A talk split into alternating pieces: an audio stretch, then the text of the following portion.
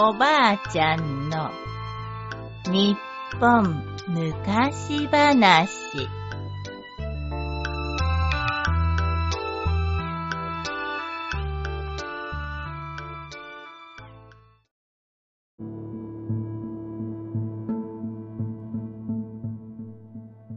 猫のおけさ節。むかしむかし佐渡島の海辺に猫好きのおばあさんがいました。若い頃から一人暮らしですがいつも十数匹の猫を飼っています。ところが年を取るにつれて貯金もなくなりその日の食べるものにさえも不自由するようになりました。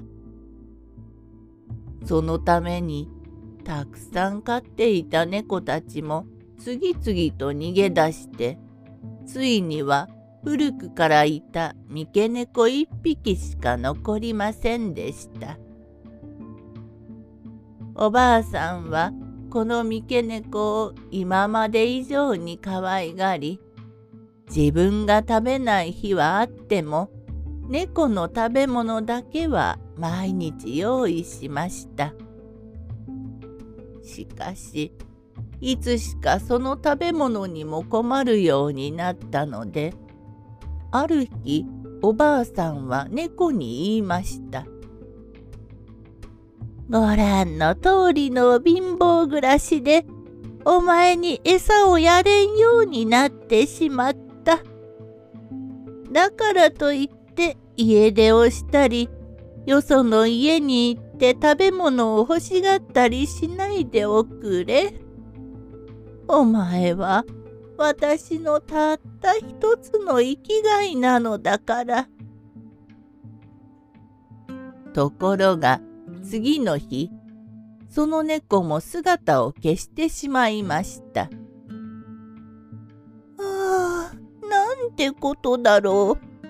あれほど可愛がっていた猫に見捨てられるなんて。貧乏すると人ばかりか猫にまで嫌われてしまうのか。おばあさんは思わず涙をこぼしました。誰もいない家の中でぼんやりと座っていたら突然美しい娘が訪ねてきて言いました。おばあさん、私はおばあさんに可愛がってもらった三毛猫です。今まで何のお役にも立ちませんでしたが、どうぞ恩返しをさせてください。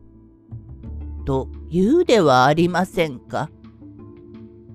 おばあさんはびっくりして娘を見ましたが、どこから見ても人間の姿でとても猫が化けているとは思えません。お前そんな姿になって何をしようというのかい？私のことなら心配しなくても大丈夫だからね。いいえ、このままではおばあさんがかわいそうです。何でも江戸の方から芸者になる娘を探しに来ているという噂を聞きました。どうか江戸の男に私を見せてください。きっとたくさんのお金で買ってくれるでしょう。娘に化けた猫があまりにも熱心に言うのでそこまで私のことを心配してくれるとは。とおばあさんは猫の申し出を受けることにしました。やがておばあさんの村へ江戸の男がやってきて娘を見るなり「なんてきれいな娘だこりゃ間違いなく江戸でも指折りの芸者になれるぞ。と言っておばあさんにたくさんのお金を渡して娘を江戸へ連れて行きました。それから何ヶ月か後、江戸の深川の料理屋に、おけさと名乗る芸者が現れました。そのあでやかな美しさは、まるで名人が描いた絵から抜け出たようです。しかも、おけさの歌う歌は、江戸では珍しいもので、人々からはおけさ節と呼ばれて、たちまち町中の評判になりました。そんなおけさを一目見たいという客が増えて、おけさのいる料理屋は毎晩大変なにぎわいとなりました。ある晩のこと、その料理屋へ船乗りたちを引き連れた船頭がやってきて、金ならいくらでも出すから、おけさを呼んでくれというのです。お呼びいただいてありがとうございます。おけさが部屋に行くと、部屋はたちまち花が咲いたように華やかになり、とてもにぎやかな酒盛りが始まりました。やがて三味線が鳴り、おけさの歌うおけさ節が流れます。よよいいぞいいぞおけさ節に合わせて船乗りたちが踊り、踊っているうちに酒の酔いが回って、一人、また一人と酔いつぶれ、酒盛りが終わった時にはみんな大の字になっていました。飲みすぎた船頭は、這うようにして隣の部屋へ行き、布団の中へ潜り込みました。さて、夜中にふと目を覚ました船頭の耳に、酒盛りをした部屋から何かを噛み砕くような音が聞こえてきました。はて、何の音だろう？不思議に思った船頭が障子の隙間からそっと中を覗いてみると、なんと芸者姿の大きな猫が牙をむき食べ残した魚の頭をかじっているではありませんか。その着物はどう見てもおけさの着ていたものです。びっくりした船頭は慌てて床の中へ潜り込みました。するとそれに気づいたおけさが船頭のそばへ来て「今見たことは誰にも言わないでくださいね。もし人にしゃべったらただでは起きませんからね。」と言ったのです。わ、わかった。誰にも言わない。船頭はブルブルと震えながら答えました。次の朝、船頭と船乗りたちは料理屋を出て浜に向かいました。海は静かで空には雲一つなく、船旅には絶好の日和です。